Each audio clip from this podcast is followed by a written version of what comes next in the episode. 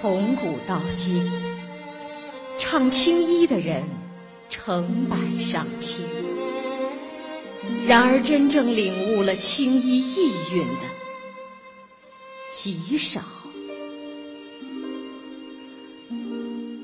小燕秋是个天生的青衣坯子。二十年前，京剧《奔月》的成功演出，让人们认识了一个真正的嫦娥。但造化弄人，此后他沉寂了二十年，在远离舞台的戏校里教书。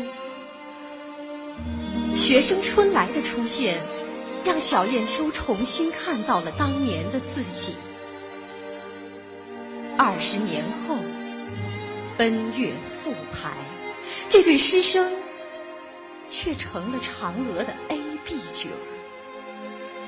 把命都给了嫦娥的小燕秋，一口气演了四场，他不让给春来，谁劝都没用。可第五场，他来晚了。小燕秋冲进化妆间的时候，春来已经上好妆了。他们对视了一眼。小燕秋一把抓住化妆师，她想大声的告诉化妆师，她想告诉每一个人，我才是嫦娥，只有我才是嫦娥呀。然而他此刻只会抖动着嘴唇，不会说话。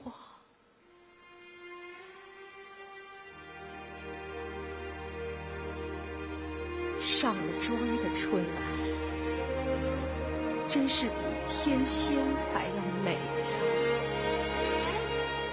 她才是嫦娥，这世上没有嫦娥。化妆师给谁上妆，谁就是嫦娥。大幕拉开，锣鼓声响起来了。小燕秋目送着春来走向了上场门，他知道。的嫦娥，在她四十岁的这个雪夜，真的死了。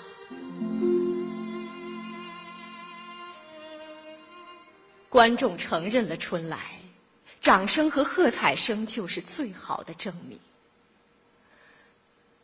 小燕秋无声的坐在化妆台前，她望着镜子里的自己。目光像秋夜的月光，汪汪的散了一地。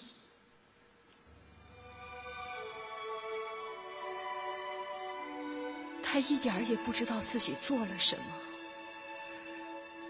拿起水衣给自己披上，取过肉色的底彩，挤在左手的掌心，均匀的。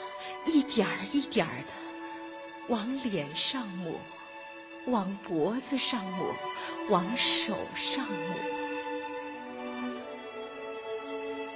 他请化妆师帮他掉眉、包头、上齐眉穗、戴头套，镇定自若，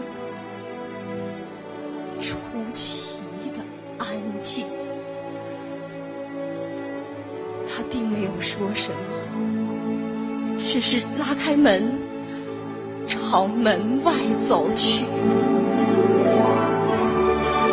小燕秋穿着一身薄薄的戏装，走进了风雪。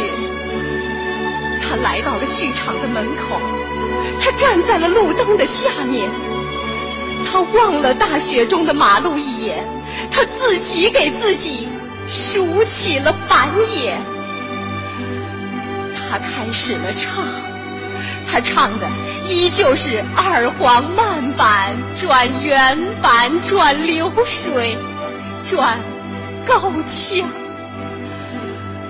雪越来越大，人越来越多，越来越挤，但是却没有一点声音。小燕秋旁若无人，边舞边唱。他要给天唱，给地唱，给他心中的观众唱。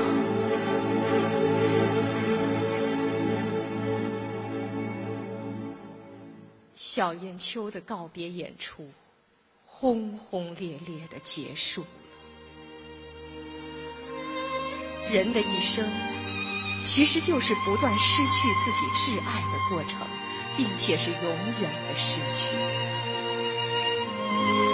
我们从小燕秋的笑容中，看到了他的释怀，看到了他的执着与期盼。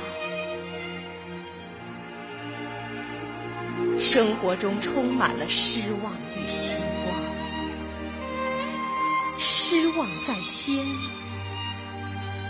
希望在后。有希望，就不是悲。